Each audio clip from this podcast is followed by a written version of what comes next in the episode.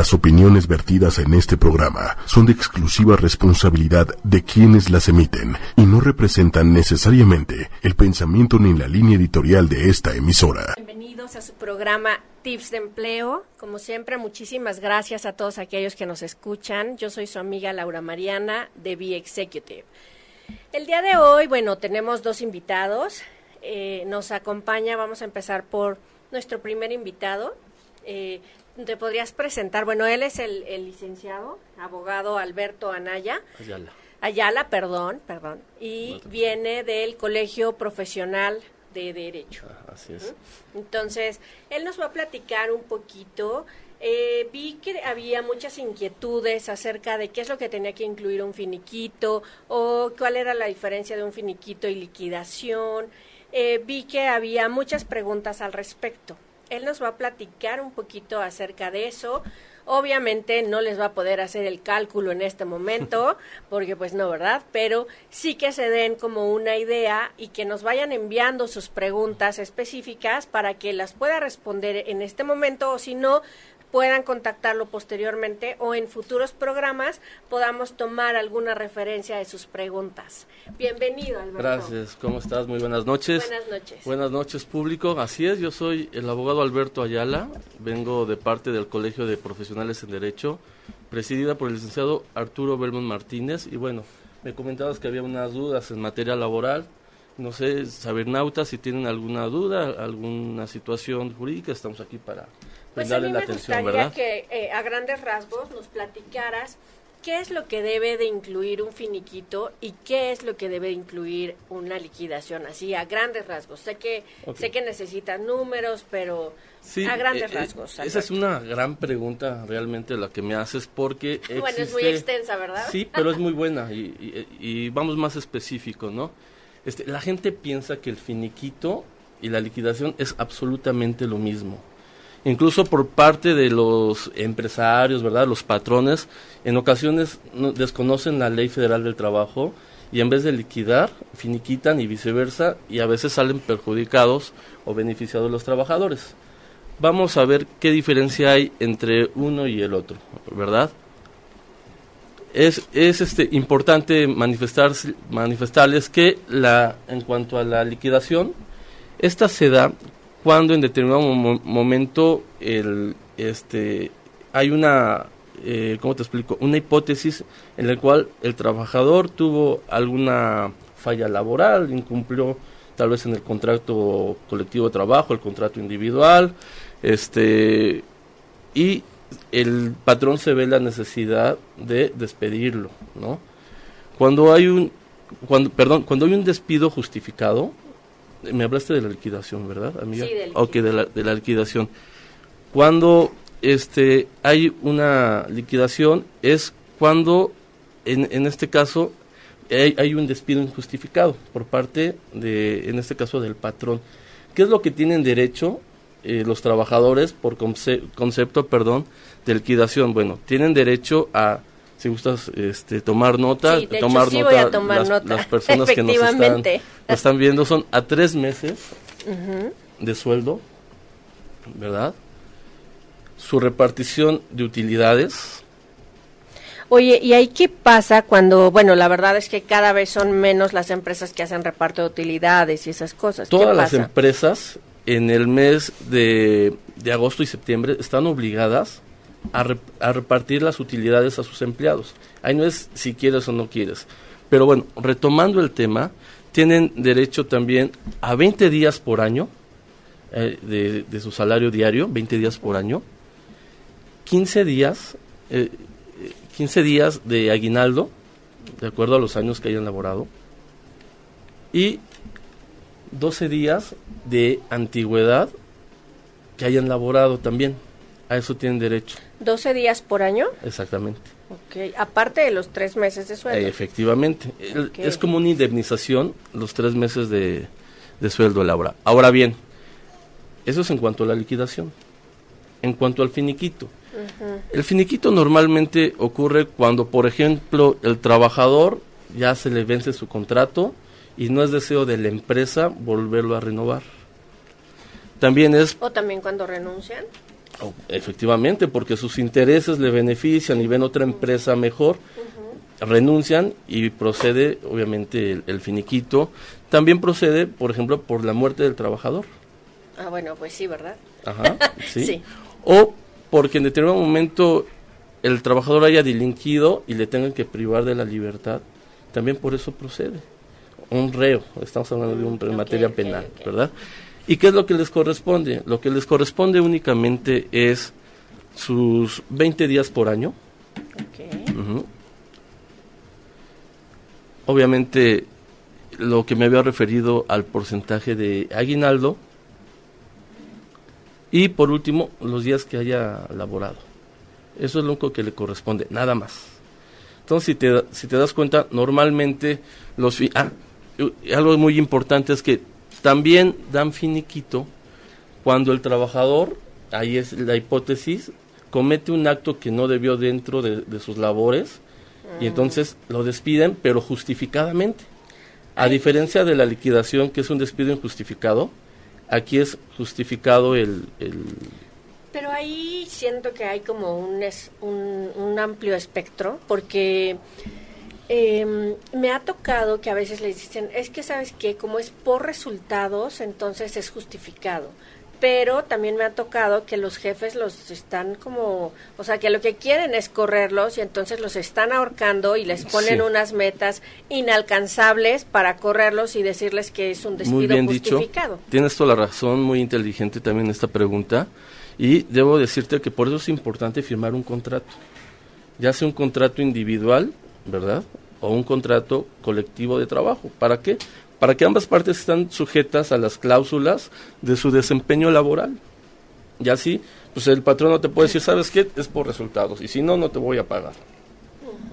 Dentro de esas propias cláusulas se establece cuáles son los resultados o qué es lo que específicamente, porque a veces los trabajadores hacen otra cosa diferente al objeto de su trabajo. Pero si en el contrato no dice que eh, no, no está estipulado que el resultado tenía que ser tal, entonces no entra un despido justificado. Sí, tienes toda la razón. Ah, Mira, desafortunadamente, normalmente el patrón es, como se dice vulgarmente, muy colmilludo y ve la manera a veces de hacerle la vida imposible a los trabajadores pero también el otro lado de la moneda es que a veces hay trabajadores, y nos ha pasado por experiencia, que no se dedican a estar en, empresas ah, un, cierto lapso hay de todo, para, de todo en la vida del Señor, los liquiden por despido injustificado, ¿no? Entonces, sí, sí es de, pues ambos, ha habido de, ambos, casos, ¿verdad? Pero, pero la verdad es que esta información que nos da sí es muy importante porque a veces yo veo muchas de las personas que acuden conmigo y están así de, bueno, es que, es que, y me van a correr y pareciera que su peor pesadilla o lo peor que les pudiera pasar en el mundo es el día que los corran y que además los van a correr sin nada porque no están dando resultados. Y la mayoría de estas personas que les agobia es porque no, o sea, porque realmente sí son personas responsables. Muy bien dicho. Fíjate que por ejemplo, algo que la gente no sabe es lo de la prima de antigüedad.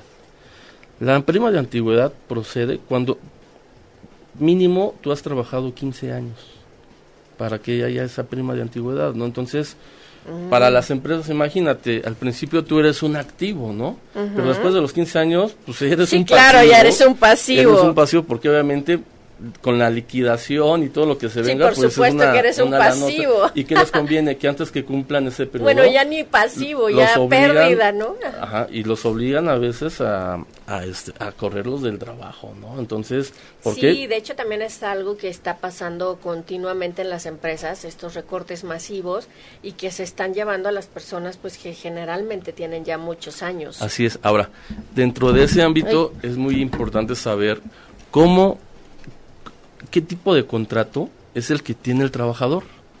Porque, como te comentaba, hay varios tipos de contrato, ¿no? Puedes estar como asalariado o puedes estar por honorarios. Las personas que están contratadas, obviamente mediante un salario, bueno, pues gozan de otras prestaciones, como cuáles, pues gozan de prestaciones como lo puede ser el Infonavit, el Fobiste, ¿verdad? Vuelvo a repetir, el reparto de utilidades, y este y, todo ese tipo de, de, prestaciones. Y las personas que están en el contrato por honorarios, que normalmente son las personas que, que ganan mucho más que un asalariado, bueno, pues esos no tienen derecho a nada. ellos son sus propios, sí, ellos son sus propios patrones. Ah, bueno. Y ni siquiera tienen derecho al seguro social o al, o al ISTE ni a ninguna otra prestación. Ellos están obligados ante el SAT a entregar cada anualmente, ¿verdad?, su informe de, de lo que han ganado, a diferencia de las personas asalariadas, que bueno, eso lo hace la empresa, ¿no? El descontar del ICR y todos los, los impuestos que se les debe de descontar. Otra pregunta recurrente, Alberto, es que cuando es por honorarios, ¿qué pasa? Si ellos tienen que pagar los impuestos o eh, si, es eh, si es diferente también el porcentaje que se descuenta estando vía por honorarios o por asalariado, aunque ellos lo paguen. Por honorarios, ¿cuál sería esa diferencia, Alberto? Sí, este, en cuanto al contrato por honorarios, quien está en este caso obligado a pagar y acudir al SAT a rendir su informe, como lo dije antes, es obviamente, es específicamente el prestador de servicio, no la empresa, ¿verdad? Y vuelvo a repetir, repetir en cuanto a sus trabajadores de, de una empresa, es precisamente el contador público de la empresa quien está obligada a rendir la declaración anual de los impuestos en determinado momento, ¿verdad? Ok, no sé si tengamos alguna pregunta por acá, Manuel. Alguien que ya nos haya preguntado o qué dudas tienen. Denle like, denle like a la, a la, bueno, al Facebook Live y háganos preguntas. ¿Qué preguntas tendrían si tuvieran enfrente algún abogado? Platíquenos. ¿Ninguna? Ok. bueno, oye, y entonces cuando hablamos del tema de de despido justificado, o sea, sí tendría que ser por una cosa gravísima. Hay varias causales igual, ¿no? Una de ellas, por ejemplo, es que tú le faltes al respeto a tus, a tus compañeros, al patrón o incluso a los familiares del patrón. Esa es una de las causales. Otra, o sea, que vayas y le digas de cosas. Sí, o sea, que digas, que, es que ya me tiene harto y ahorita le voy a decir hasta lo que se va a morir. Y entonces sí la puede, sí lo puede correr el jefe en ese momento. Es justificado oh, que, se le pueda... Este, Así es que si te quieres poner violento, mejor ve y relájate unos cinco minutos. Así es. Y regresas, porque... otra de las causales importantes es que tú llegues a, a tu trabajo drogado, con ah, algún tipo de estupefaciente, ¿verdad? O en estado etílico o, tomado, ¿no? Como bien decimos. que, ya mejor no se presenta, a veces yo lo he visto por el primo de un amigo que es bien común, ¿no? sí, claro. Este, otra de las causales, por ejemplo, es que, hay, que exista acoso. Ah, el acoso ah. sexual es una también bueno, de las sí, acabo de leer que de hecho está habiendo reformas, muchas reformas al respecto, ¿no? Sí, así es. Este, no sabía eso. Sí, otra de las causales. Pero, ¿y si el acoso viene por parte del patrón? Bueno, ahí ya es otra situación completamente ah, diferente, porque también pasa ahí ya tendríamos que hablar de, la diferencia entre la liquidación que estábamos platicando hace ratito, ¿no? Ahora, fíjate, otra de las causales, y es muy importante que lo sepa ahora sí que los trabajadores, es que falten tres veces en un mes. Ah, con eso ya se les da de baja. Con eso es suficiente para darlos de baja, ¿no? Que es de las más comunes. Es lo que te iba a comentar, ah, siempre y cuando, y cuando, perdón, sea injustificado esa, esa falta. Ah, ok. Ah, bueno, y si, por ejemplo, bueno, no sé si y, ya... Y el último, perdón, el último es porque simplemente el contrato llegue a su fin y el, la empresa no quiera renovarlo. Oye, ¿y qué tan legal es que también les están pasando que les dan contratos temporales, pero casi de tiempo indefinido, ¿no? O sea, que les están renovando el contrato cada mes, cada tres meses. ¿Qué tan legal es eso? Este, desafortunadamente es legal. Ah, ok. ah, fíjate, no sabía. La ley no establece un plazo, un plazo fijo para los contratos laborales. Ah. Se le denomina contratos temporales, ¿no? Entonces, está, está mal desde mi punto de vista sí, porque causa inestabilidad al empleado que no sabe si llega el fin de mes y va a seguir teniendo un trabajo, ¿no? Sí, y era lo que tú me comentabas al inicio muy bien, es a veces los patrones más allá del contrato, de lo que estipule su temporalidad, eh, ocasionalmente lo que piden es otro tipo incluso de trabajo o, resultados, o sea, tiene presionados a los trabajadores y psicológica, psicológicamente, perdón, eh, están este, trabajándolos para que para exigir resultados, ¿no? Sí. Están este, mentalmente cansados y presionados para, te repito, Oye, hacer y uno como, em, como empleado puede defenderse en algo, no sé, no se me ocurre cómo, respecto a un acoso pero de, de eso, o sea, que le estén sobreexigiendo a alguien o unas metas que realmente no son, no son como viables o que alguien quiera como sí un jefe puede, que quiera eh, hacer mala eh, onda. eh, e incluso, este, tienes toda la, te- es más sencillo lo que tú me dices por parte del patrón que por parte del trabajador, porque pues el trabajador todos tenemos la necesidad, ¿no? Entonces, a veces existen esas irregularidades por parte de los patrones. Y bueno, pues aquí lo que hay que hacer es, desafortunadamente, ver la, la vía legal de, de conciliación de arbitraje, ¿no? Entonces es una situación que así se tiene que resolver cuando... Sí, porque también a veces hay, hay, hay patrones o jefes que, que se pasan, ¿no? Sí, sí, así es. Digo, y, Y además, a veces no es ni siquiera de conciliación, hay cosas más delicadas, como tú bien dices, acoso a trabajadoras, ¿verdad? claro. Este, muchas situaciones que ya no es de- del área laboral, sino más bien del área penal. ah, eso se va a penal. Sí, porque a veces puede haber incluso lesiones, ¿no? Puede haber eh, lo que te comentaba, amenazas, eh, e- etcétera, ¿no? Ok, muy Pues bien. Sí, tenemos varias preguntitas. Ah, ok, ok. A ver, cuéntanos, Bueno, querido una- Manuel. Una duda que me surge, que también he visto que está surgiendo mucho, que en realidad el patrón ya no está contratando, sino el patrón contrata una pagadora Ah, que sí, el outsourcing, outsourcing, el ajá. outsourcing. y entonces se deslinda totalmente. Sí, eso de- es, eso ya es, o sea, es una tendencia prácticamente. Efectivamente, Ajá. ahí hay una laguna jurídica, fíjate, porque efectivamente son como intermediarias, las cuales, es, esa es la idea del patrón, el, el no tener eso, e- e- esa obligación con los trabajadores y supuestamente esas intermediarias son las que se obligan, son las que contratan, desafortunadamente a la hora de contratar como intermediarias, les hacen firmar un contrato a los trabajadores el cual los eximen de cualquier responsabilidad, ¿no? Entonces aquí casi siempre, desafortunadamente, quien sale perdiendo aquí es el trabajador. Sí, ahí yo tengo una acotación, porque más que sea bueno o malo, o sea, la verdad es que a lo mejor y no es lo más beneficioso para el empleado, pero eh, es una tendencia mundial. O sea, Sí, es una tendencia y también lo que sucede es que cada vez menos empresas están contratando por nómina propia, digamos, ¿no? Casi todas las empresas están recurriendo al outsourcing. Y a veces cuando llegan conmigo para preguntarme, oye, es que acepto esta oferta o no, y me dicen, es que es por medio de outsourcing y entonces no la quiero aceptar, Claro. pero a veces están perdiendo también una muy buena oportunidad de pertenecer a una buena empresa porque esa empresa ya está en esa tendencia del outsourcing.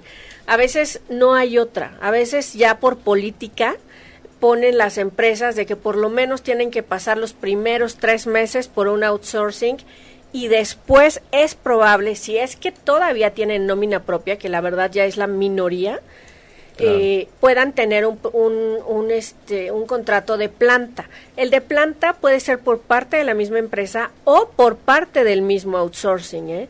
O sea, el mismo outsourcing les puede dar un contrato ya no determinado, o sea, no, no de tres meses, sino ya un contrato indeterminado. Pero mi recomendación es que siendo esto una tendencia global, la verdad es que pues si es una buena empresa y tiene esta política de contratación vía outsourcing, pues la verdad es que tampoco pierdas la oportunidad por por por un tipo de contratación. Al final de cuentas, pues sí perteneces ahí, nada más que estás subcontratado y es una tendencia mundial. ¿eh? No no podemos hacer como mucho al respecto más que adaptarnos, aunque sí honestamente no es lo mejor siempre para el empleado. Sí, fíjate que es muy importante lo que dijiste ahorita y considero que haya falta una regularización a la norma jurídica en materia laboral, porque de eso se están aprovechando las empresas. Y como tú bien lo comentas, aquí no hay de otra, o sea, el trabajador, todos tenemos la necesidad y por lo tanto pues nos adaptamos a ese tipo de situación que no debiera existir, ¿verdad? Efectivamente, Alberto. ¿Alguna otra pregunta, Manuel? Ah. Saludos de Claudia Diegues, eh, Isabel Martínez, saludos. Saludos. Pregunta. Saludos, esperen, esperen. Yo quiero enviar un gran saludo a Dania. Gracias por escucharnos, Dania. Ahí está, saludos a Dania. Isabel, ¿y para jubilarse por el décimo transitorio hay que tener la edad que pide la nueva ley o se puede demandar? Ya tengo 31 años trabajando y voy a cumplir 50 años. Ok, ahí tendríamos que ver realmente los documentos de esta persona. Porque Déjanos tus datos para que se, comunique el abogado. O ahorita va a dar sus datos y, para que le este, llames. Ahorita damos los datos y se comunica conmigo, ampliamos esa información. Y qué bueno que está aquí presente porque yo sé mucho de currículums y eso, pero que no, no hubiera sabido contestar eso. Entonces, qué bueno que tenemos al experto. Claro que sí. Entonces, pues que deje sus datos ahí Isabel Martínez. y ahorita damos, damos, los datos del abogado. Ok, eh, Omar Orozco, ¿qué pasa si la empresa no da seguro?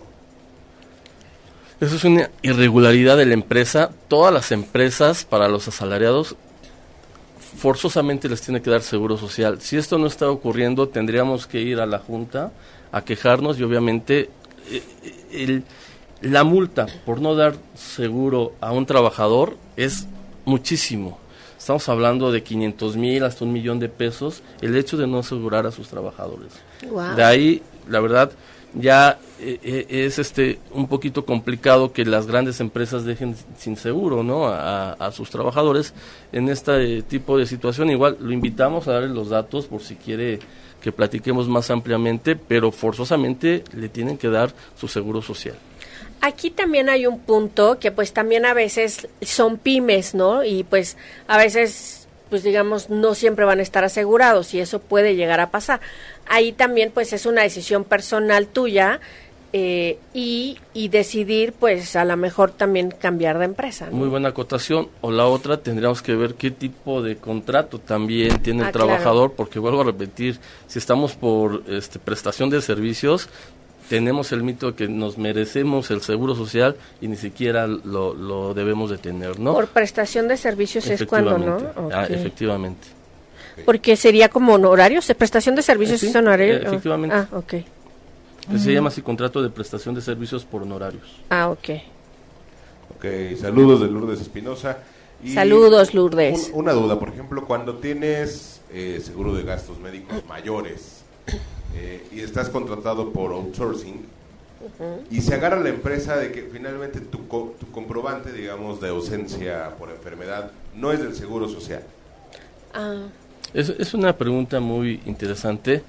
Dependiendo el, tipo de, de, enfermedad, o sea, lo primero que debe de justificar el trabajador es, yo tengo que ir ya sea al ISTE o al Seguro Social. Independientemente del padecimiento que tengamos, ya estará en nosotros porque también lo, eh, hay empresas como bien comentan, eh, tiene este tipo de póliza de seguro. Yo optativo irnos al particular, pero lo primero que debemos de hacer ir al seguro social o al ISTE para que exista el antecedente jurídico ante la empresa de que tenemos ese padecimiento. Sí, yo también tengo entendido eso, ¿eh? Bueno, ahí sí sé un poco. este, Que que sí, que efectivamente aunque tenga seguro de gastos médicos mayores, la persona tiene que acudir al seguro social para sacar su eh, ¿cómo se llama? Eh, Simplemente es, su constancia médica. su constancia de... O su resumen médico del padecimiento que en determinado momento tenga el paciente. Efectivamente, y entonces a veces es puro trámite, la verdad, aunque te hayas atendido en el hospital particular. A veces sí es puro trámite, pero tengo entendido que sí lo tienes que hacer para que sea como legalmente válido. Así es. Y bueno, pues nos dio muchísimo gusto tener esta noche Alberto. Creo que tenemos muchas dudas al respecto. Espero que nos pueda seguir acompañando Alberto. Los días que tú gustes. Y pues eh, si nos pudieras regalar tus datos para que las personas que tengan dudas específicas pudieran contactarte. Sí, muchas gracias Laura por la Al contrario, gracias, a ti Alberto y gracias al Colegio de, Abogados. al contrario, el Colegio de Profesionales en Derecho, les doy su teléfono, es 63 63 31 79, lo vuelvo a repetir. es 63 63 31 79 y no ¿Tienen algún correo, algún WhatsApp ah, o alguna... este, obviamente tenemos nuestra página de internet, pueden buscarlo como Colegio de Profesionales en Derecho, eh, ya sea en Facebook, en Twitter o en la web.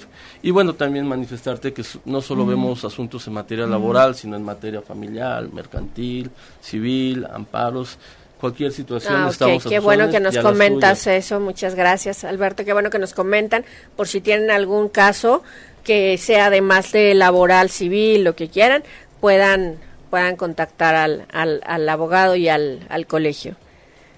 Pues eh, el, el, abogado se tiene que ir porque viene nuestro siguiente invitado. Te agradezco no, al contrario, buenas noches y, estamos en contacto. Gracias. Gracias. Bueno, ahora les voy a presentar a nuestro invitado, a nuestro siguiente invitado. Él es el licenciado Aldo Garza Garza.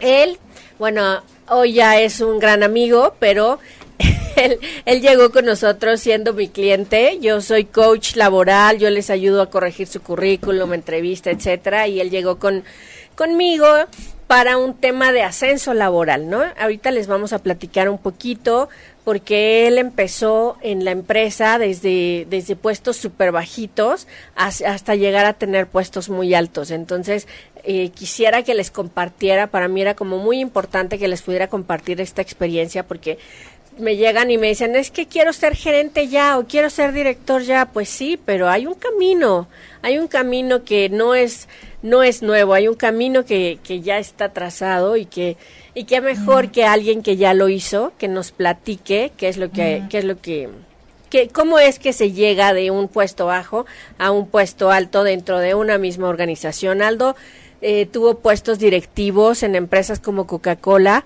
Company y Seguros Monterrey New York Life.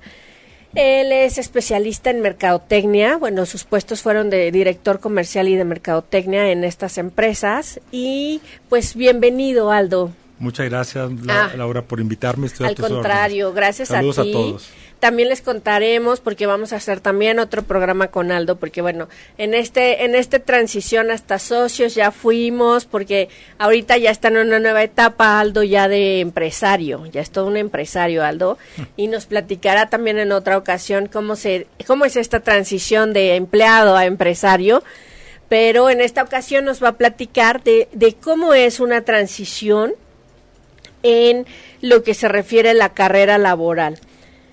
Entonces, quisiera empezar por preguntarte, Aldo, ¿qué precios se tienen que pagar por llegar a ser un alto directivo en una empresa como Coca-Cola Company? Pues yo creo que no solamente como Coca-Cola Company, como puede ser para cualquier tipo de empresa. Realmente el precio pues es alto. Este parte de ese precio es de que pues te lo tienes que tomar con responsabilidad. Eh, tu posición no importa en el nivel que estés, la cosa es que lo entiendas, lo aceptes y que estés muy comprometido con tu trabajo y con la organización. Uno de esos este, precios es muchas veces estar fuera de casa o vivir fuera de casa o vivir en otra ciudad Sí, Él, estuvo en distintas, en, en distintas ciudades, en una misma empresa, pero en distintas ciudades. Es correcto, sí. Este, eso te da, pues, te da más seguridad, te da mucho compromiso, te enfocas a tu trabajo porque en esa ciudad estás porque vas a trabajar, no vas a hacer otra cosa. Obviamente, si te diviertes, ¿no? Pero, pero hay que trabajar. Y por otro lado es, pues, vivir. Muchas veces yo tuve que vivir solo mucho tiempo pero completamente solo. A muchos les aterra, pero la verdad es que este te da muchas este muchas tablas, mucha, este, mucha, fortaleza, fuerza, fortaleza eh, empiezas a desarrollar tu madurez que dentro de tu vida personal como la organización cuenta mucho. Claro. Entonces el precio, hay muchos tipos de precio que, que te toca de otras personas que tienen que desplazarse, por ejemplo, en la Ciudad de México, del sur al norte, pues ese es un sacrificio, es un precio. Entonces, las cosas no son fáciles, no te las regalan. Simplemente hay que aprovecharlas cuando te dan la oportunidad y aprovecharlas al máximo. Claro. Vivirlas. Oye, y eh, platícame, para ti, ¿qué tan importante es la permanencia en una misma empresa? Porque, bueno, en tu, en tu trayectoria pasaste, no recuerdo bien, pero por muchos puestos, o sea, yo creo que unos ocho. Este, bueno, no, no tantos, pero sí muchos puestos, sí, ¿no? sí pasaste por muchos puestos en una misma organización y a veces la gente me dice, oye, es que ya llevo dos años de analista, ya voy a ser gerente y pues la verdad les tengo que decir, la verdad, no. Pero entonces platícanos un poquito de esa parte de cómo ir creciendo dentro de la organización, qué es, qué tan, qué tan importante es la tolerancia a la frustración, la permanencia, el, el estar en una empresa por un tiempo determinado de años. Porque tú estuviste cerca de cuántos años? 18 años, 18 años. en una organización como Coca-Cola. Pues sí, este realmente para, para desarrollar un puesto no es de un mes, dos meses, tres meses. Hay que permanecer algo, algo de tiempo. Este, ¿Por qué? Porque tienes que dominar tus funciones, tienes que entender también cuáles son las funciones de tus equipos o tus pares, tus relaciones. Tienes que entender cuál es la función específica de la organización y en dos meses, tres meses es muy difícil. Sí, no, además incluso en recursos humanos ya hasta tienen estipulado más o menos cuánto deben de durar las, los puestos. Los puestos, cada organización es diferente, este, cada cultura organizacional es diferente, hay que entenderla, ah, hay que preguntarla, hay que entenderla dónde están parados, dónde están, realmente dónde están viviendo. Cuando trabajas vives. Vives ahí. Porque no estás ocho horas, estás más de ocho horas, cuando realmente hay compromiso. Y eso se fija mucho en ti, ¿no? Este, inclusive, hay, hay, he leído dos libros. Cuéntanos, cuéntanos. Un libro es, se llama este, Maestría, no es de estudiar un MBA, una maestría, sino cómo ser maestro en lo que tú haces. Y para ser maestro en lo que tú haces, la verdad se requieren mucho tiempo, este, ocho años, dice según la teoría, ¿no? Pero bueno, en una organización, yo sé que los nuevos este, millennials pues quieren cambiar muy rápido, pero pues hay que tener paciencia, hay que esperar los tiempos, hay que entender los tiempos de cada organización y de tu puesto muchas veces no los entendemos. Creemos que ya estamos listos para la siguiente posición, digo, y te me incluyo, y muchas veces no nos damos cuenta que necesitamos desarrollar diferentes habilidades y comportamientos y sobre todo conocimiento. Hay que tener conocimiento para empezar a crecer a otro nivel o también se puede crecer horizontalmente, no, no tienes que crecer hacia arriba, también se puede crecer lateralmente. Sí, de hecho tú tuviste eh, cambios horizontales muchas ocasiones, ¿no? Claro, este, me tocó estar en puestos regionales, este, y luego pues en una misma posición, pero lateral, me tocó ver una visión nacional. Entonces fue, empiezas a ver cambios en tu, en tu, en tu vida laboral, y pues más que todo tienes que tener muy claro hacia dónde quieres llegar, pero entendiéndote y entendiendo la organización donde estás. Perdón, y el otro libro es, es algo muy importante, lo pueden encontrar en forma electrónica, este, los primeros 90 días, The mm. First 90 Days. Eso es muy importante porque inclusive te grafica que cuando tú llegas a un puesto, en los primeros tres meses o en los primeros 90 días, tú ya empezaste a conocer qué es lo que tienes que hacer. Y aprovechar esos 90 días por empaparte todo 360 grados alrededor de tu puesto o donde estás trabajando. Y a empezar de los tres meses, empezar a construir valor. Entonces hay una grafiquita de, de construcción de valor de acuerdo a tu conocimiento. No, y empezar con el pie derecho, ¿no? Yo les digo, trata de, de conocer a tus compañeros, de conocer qué es la, cuáles son las necesidades de tu jefe. Antes, a lo mejor hace muchísimos, pero muchísimos años funcionaba el que estaba en una esquina y solo estaba trabajando, ¿no? Porque se decía que, eh, que esa persona no tenía distracciones, pero ahora la vida laboral también se refiere a que tengas que estarte relacionando bien con tus compañeros, relacionándote bien con, con tus jefes y que, bueno, en ocasiones, o sea, no está mal que vayas con ellos a comer en lugar de quedarte a hacer las cosas, no va a pasar nada. Sí, hay que relacionarse 360 grados en la organización, lo más que se pueda. A veces es difícil por las agendas o por el tipo de cultura, pero hay que hacerlo pero también hay que hacerlo con tus amigos, con tus compañeros de la escuela, con las ah, personas que hacen afuera, ¿no? Que afuera, que hagan las mismas actividades, porque eso te da una retroalimentación, sabes dónde estás parado, empiezas a conocer cómo está el entorno, qué otras dificultades presentan tus, tus, tus contactos. Y es un tema de ganar, ganar y ayudarse entre ellos, ¿no? Efectivamente. Oye, Aldo, ¿y qué habilidades les recomendarías a, a las personas que nos están escuchando que que, que, desarrollen para lograr crecer en una organización? ¿Qué habilidades consideras que son clave? Fíjate, una muy importante es escuchar, saber escuchar. Muchas veces creemos que escuchamos y no escuchamos. Hay que saber escuchar porque el escuchar, pues a tu jefe, a tus pares, al presidente de la organización, eh, a los accionistas, a los medios de comunicación, y sobre todo a tu cliente o al cliente de la organización, ¿no? Entonces tú tienes que empezar a escuchar, porque a partir de la escucha empiezas a entender para qué estás ahí y para qué te contrataron y qué es lo que tienes que aportar y qué es lo que tienes que dar. Esa parte, Aldo, que comentas es súper importante porque sí me ha tocado que personas que no se entienden con su jefe, ¿no? Y entonces vienen y me dicen, oye, es que no me entiendo con mi jefe y bueno, ya saben, ¿no? Me ponen una lista enorme de, de cosas, ¿no? Y a veces cuando vienen al coaching conmigo yo les pido ciertas cosas y me traen otras y le digo, oye, es que creo que no me escuchaste. Y entonces es cuando empiezas a entender que efectivamente la persona no está escuchándote y que, y que es un continuo, no nada más conmigo y con su jefe, sino que es un continuo en su vida, ¿no?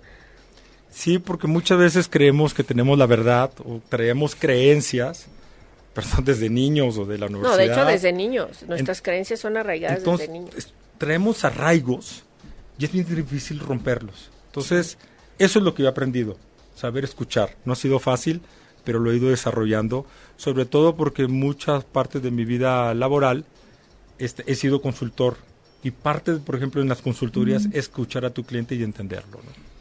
Por acá tenemos unos comentarios de la gente eh, que les pregunta, pero ¿qué pasa si te toca un jefe que te quiere para él y no te ayuda a crecer? Ay, ¿lo contestas tú o la contesto yo? No, tú. Bueno, los dos. Los dos, claro. Sí. Eh, gracias, Laura. Eh, sí, primero hay que...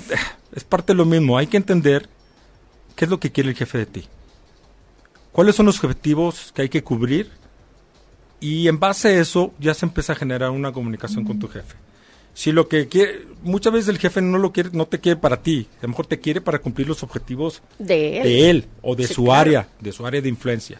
Entonces, si uno está contribuyendo a generar y a lograr esos objetivos y a generar valor, pues se hace una conversación y una comunicación más amena y de, de valor. Pero si uno está haciendo unas cosas diferentes de lo que el jefe espera o de la organización espera, entonces ahí está el conflicto.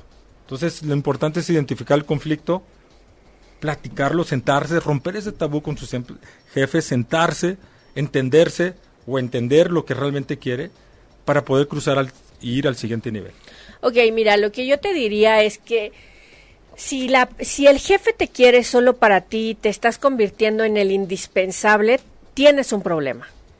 Tienes un problema porque efectivamente eso va a impedir tu crecimiento.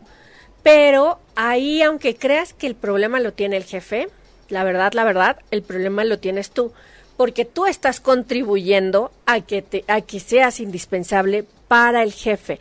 Esto que pasa, em, lo veremos en otro programa, hay como una curva en donde eh, de crecimiento en donde generalmente hasta, hasta gerente las personas llegan por resultados. Después de gerente para arriba, la única forma de crecer es por habilidades, por habilidades suaves o blandas les llaman, ¿no? Que son lo que les he venido diciendo, tolerancia a la frustración, el manejo de tus relaciones con tus compañeros y tus jefes, es más hacia habilidades. Entonces, muy probablemente a ti te encante ser talachero o talachera, o sea, entregar siempre todo, y te estés olvidando de desarrollar esas habilidades y de, y de relacionarte eh, dentro de la organización y que solo estés cumpliéndolo a él. Entonces, es un problema porque eh, él sabe, tu jefe sabe que tu reconocimiento es a través de ser el bueno, porque así no, como decía Aldo, así nos educaron desde chiquitos, a tener reconocimiento de que si cumples esto, te quiero, y si no, pues no, ¿no? Y entonces, pues tú traes esa creencia que tienes que, que, tener ese reconocimiento de tu jefe, ¿no? Cuando llega un momento en que ya te deje de importar eso y empieces a hacer tu propio crecimiento y tu, y tu mercadotecnia propia dentro de la organización, es cuando vas a poder dar ese salto. El problema no lo tiene el jefe, el problema lo tienes que resolver tú, porque efectivamente, si, si yo como jefe tengo a alguien que le encanta talachar y es bueno, no lo voy a soltar pero pues tú tienes que, que, que, buscar otras, otras opciones, otras salidas y si la empresa te gusta, lo tienes que hacer a través de relacionarte dentro de la misma organización. Ok, por acá tienen otra pregunta. ¿Qué hacer en los primeros días? Porque también es cuando te ubican y te etiquetan y de esas etiquetas también depende mucho de cómo te vaya o no. Eso es completamente cierto.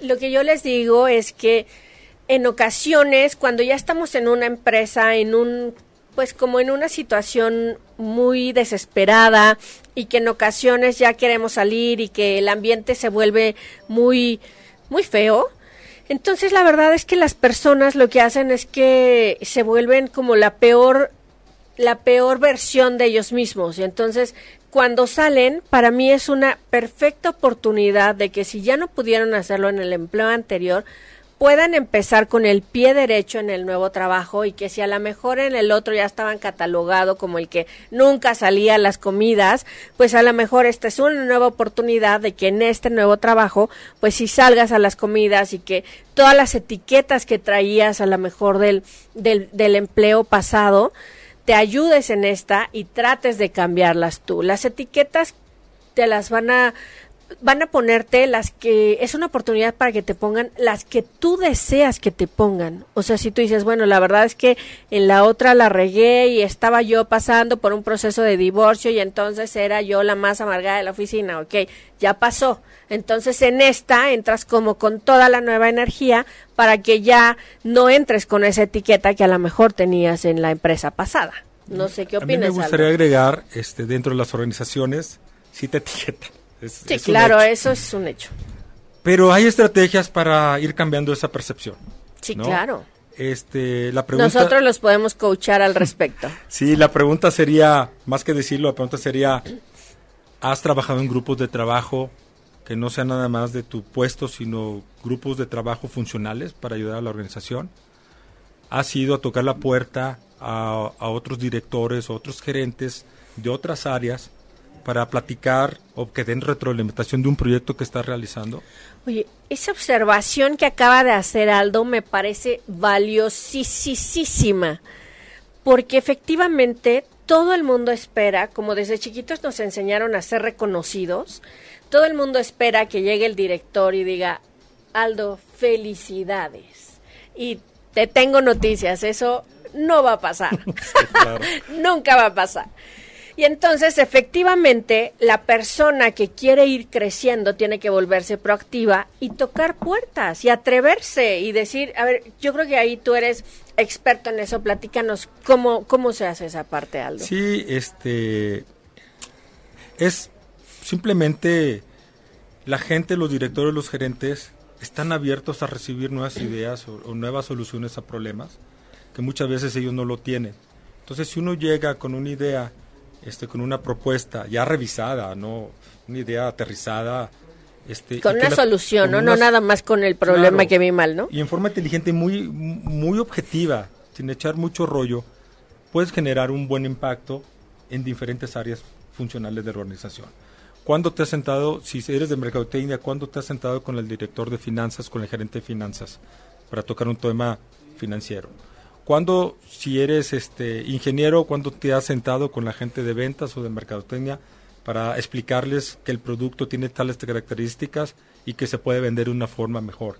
Son el tipo de cosas que, que creemos que los demás lo saben y no precisamente lo saben. Efectivamente. Entonces son el tipo de, de límites que uno tiene que cruzar. No es fácil, pero ya literal, es tocar la puerta. La pregunta es, ¿has tocado la puerta? Hay que tocar la puerta. Literal. O sea, yo sé que tú estás esperando que llegue el momento en que vayan a tu lugar y te digan, felicidades, de verdad no va a llegar. Tú vas a tener que buscarlo. O que, o que después de tantos años alguien reconozca tu labor por sí sola y solito, no. Tú tienes que hacer esa mercadotecnia. Y eso te ayuda, por ejemplo, la pregunta anterior, es de que cuando tú fuiste con otras áreas funcionales o tienes una duda de tu misma función o el mismo trabajo y haces las preguntas adecuadas a otros gerentes, a otros directores, ya cuando vas con tu jefe, con tu jefe inmediato y le dices, oye, esto lo platiqué con otras personas, me dieron un punto de vista diferente.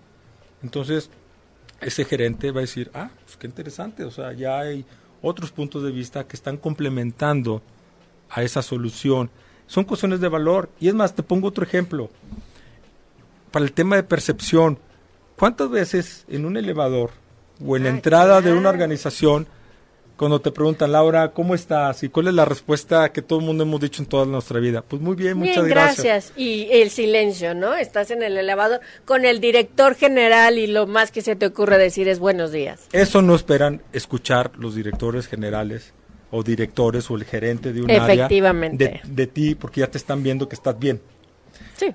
Lo que hay que hacer es aprovechar el famoso este speech de elevador en forma muy breve y concreta, decirle, me siento bien o estoy trabajando en este proyecto que me que está dando estos resultados. Entonces ya se queda, ah, entonces esa percepción puede cambiar o puede decir, estoy traba este me- el día de ayer o la semana pasada tuvimos tales tal éxito. Entonces empiezas a contribuir para información valiosa que a lo mejor no tienes en una junta es- esa e- esa oportunidad de platicar con una persona determinada, pero si lo tienes en el pasillo, si lo tienes en el elevador, si lo tienes en la cafetería. Aprovechenlo, Aprovechalo. por favor, por favor. A veces tenemos como que esa barrera así de no, no, mejor ni le hablo, pero es la única manera de hacerte visible. Créeme que a lo mejor, y si te ha visto alguna vez por el pasillo tu jefe, bueno, el director, pero eh, si tú te empiezas a hacer presente con esos pequeños detalles, pues ya van a saber que existes. Yo sé que te encantaría que solamente por tus resultados, pero no hay alguien más, o sea, que los esté mostrando si tú no lo haces. Es correcto. Porque tu jefe además dice que son de él, ¿no? además. Pues sí, y sí, así es. Entonces, así es. Es o un sea, tema de ganar, ganar, Sí, ¿no? efectivamente. Ok. Eh, no sé si tengamos alguna otra pregunta. Ah, bueno. ¿No? Sí, ¿no? Ok, bueno, no se preocupen. Eh, ok, entonces, ¿pudieras resumirnos un poquito, Aldo? ¿Cuáles serían tus principales recomendaciones para las personas que nos están escuchando? Así en breves cinco pasos para que puedan crecer dentro de una organización. Bueno, uno es eh, dominar la posición donde estás. Eso es muy importante. No es conocerla, es dominar y el más allá. O sea, tienes que ser más que dominar. Que eres Ay, qué bueno que mencionas el más allá, porque a veces cuando les quieren dar un puesto es así de, bueno, si me lo dan, si estudio eso. No, no, no, si quieres ese puesto, estúdialo y entonces te lo doy. Claro, O es- sea, siempre ir que hay, hay que ir más allá, Más porque a allá. veces nada más se quedan así de, es que yo no entiendo por qué no me pasan al siguiente nivel de gerente. Es que te dieron esta responsabilidad de más y no le quisiste porque no te iban a pagar más. No, pues entonces no adquieres esa experiencia, ¿no? Otro es capacítate. El capacitarte, si es, puede ser estudios, si ayuda. Este, puede ser ir a congresos, puede ser lecturas, comprar libros. Sí, leer es Eh, vital. Eso es capacitarte. Muchas personas creen que al estudiar una maestría, dos maestrías, tres maestrías, ya estás, ya estás capacitado. No, No, no, para no nada. ese es el punto. Tienes que desarrollarte como persona, como individuo, como ejecutivo. Tomar coaching. Eso es importante. Fíjate que he leído que la mayoría de los CEOs este, de Estados Unidos y en- del mundo también normalmente tienen sus coaches. Por supuesto. Entonces, el coach puede ser un coach formal o informal, este, pero sí, sí es importante que alguien te ayude a manejar tu carrera, como lo hacen los artistas, como lo hacen los jugadores, eh, los deportistas. Claro. Todo eso, todo eso ayuda. Inclusive también puede haber coach internos. Puedes ir al departamento de recursos Ah, humanos sí. Y romper Y- ese tabú. Muchas veces nuestros problemas no los guardamos Oye, ve, toca la puerta de recursos humanos. Bueno, ojo, eh, ojo. Si no, mejor si vayan al psicólogo. Ojo con qué problemas. Los personales, yo digo que más bien se los, si vayan a un, a una terapia, pero sí pueden tocar la puerta de respecto a un coach, un mentor interno, ¿no? Oye, este, que vayan siempre con el director de finanzas. Oye, ¿me puede revisar este proyecto? Sí, este, por ejemplo, en Seguros Monterrey aprendí esta parte este, y la desarrollé. Eh, tenía, cada mes tenía que sentarme con diferentes directores de diferentes áreas funcionales. De esa forma te conocían y conocías y platicabas del negocio. No precisamente era una, una junta, era un one on one. Plática uno a uno, como lo que estamos teniendo tú y yo ahorita. Claro. De esa forma se destraban muchas cuestiones. Claro. Este, muchas áreas de oportunidad se destraban. Y normalmente eso ayuda a que cuando vas a presentar tus resultados cada mes, ya, están ya, se conocen, ya es un ambiente más tranquilo, más relajado. Ya es más de tomar decisiones en conjunto. Entonces eso te ayuda en forma importante. Yo se lo recomiendo. Sí, háganlo. Este, por otro lado, es este, trabajar y dar más, o sea, cruzar los límites, esforzarte, tienes que sacrificar, hay precios, tienes que sacrificar, a veces hay que quedarse pues más del tiempo requerido, a veces trabajar el fin de semana, pues depende de cada quien y, de sus, sus, objetivos. Y sobre todo, pues tener muy claro qué es lo que quieres en la vida, qué quieres dentro de la organización o en tu, tu carrera profesional. Estos son los, los conceptos básicos que hay que aterrizar, clavar, o sea, clavarse en ese tema y sobre todo escribirlos. Escribirlos y dejarlos en un lugar para que realmente muchas veces se nos olvida para qué estamos, regresas, ah, anoté esto, estas fueron las ideas. Se pueden ajustar, sí, pero lo importante es escribirlos, guardarlos y revisarlos. Sí, de hecho, cuando Aldo llegó con, conmigo a que le diera coaching, hay trayectorias y me ha pasado, la verdad, que tú ves la trayectoria y dices, pero yo qué le puedo, o sea, arreglar si trae una super trayectoria, ¿no? Pero la verdad es que, pues ya cuando están ahí, pues sí se dan cuenta que, que pueden mejorar y nosotros ayudamos a Aldo en el tema de su ascenso laboral dentro de la empresa. Entonces, no sé si nos pudieras platicar brevemente. Sí, claro. Simplemente creemos que ya estamos listos para la siguiente posición. Y a lo mejor sí estamos listos. Pero el problema es que necesitamos desarrollar algunas actitudes o algunas habilidades que creemos que las tenemos bien desarrolladas y prácticamente no, porque a veces en la organización no te la dicen. sí, a veces después de tantos años también, pues ya eh, no existe como, como que a lo mejor un logro que parece insignificante, pues ya no te lo, te lo festejan tanto porque pues ya es como del día a día, ¿no? O a lo mejor hay un logro que crees que no es importante y sí de mucha importancia y hay otras cosas que estamos vendiendo que a lo mejor no están generando impacto y valor. Entonces, platicarlo, discutirlo con una asesoría de este tipo te ayuda a dimensionarlos, a enfocarte a maximizar tu comunicación y a generar este actividades claves para poder sobresalir. La pregunta es ¿cuántas veces le has mandado un mail o un mensaje a un gerente, a un directivo de otra área funcional también? No solamente ir a tocar puertas. Hoy encontré un artículo para el área específica de finanzas, se lo manda, estoy a tus órdenes, encontré esto de valor para ti. Entonces estás en la mente de las personas generando valor. son cosas que a veces se nos olvida, porque estamos muy cómodos, muy a gusto, pero sí queremos crecer, ¿no? Claro, pero es que esperamos que lleguen a, que nos digan, ¿no? claro. Entonces, y ser inquietos, la verdad es que hay que ser inquietos, vivan la vida, este, hagan deporte, lean. Lean mucho, lean mucho. Y, y sobre todo material que les, que les enseñe, o sea, que sea como tomar un curso, ¿no? O sea, si si está bien que les encante las novelas, a lo mejor está padre, pero lean algo que les, que les dé un nuevo conocimiento. Entonces, pues estamos por terminar, la verdad es que se pasó rapidísimo el tiempo. Yo creo que vamos a tener que tener más programas con Aldo porque surgieron muchísimas dudas y además para que nos platique precisamente su transición de empleado a empresario y, qué es lo que también se tuvo que hacer para eso después de una carrera exitosa en, en lo que son las empresas de, de nivel global. Entonces, yo les agradezco muchísimo.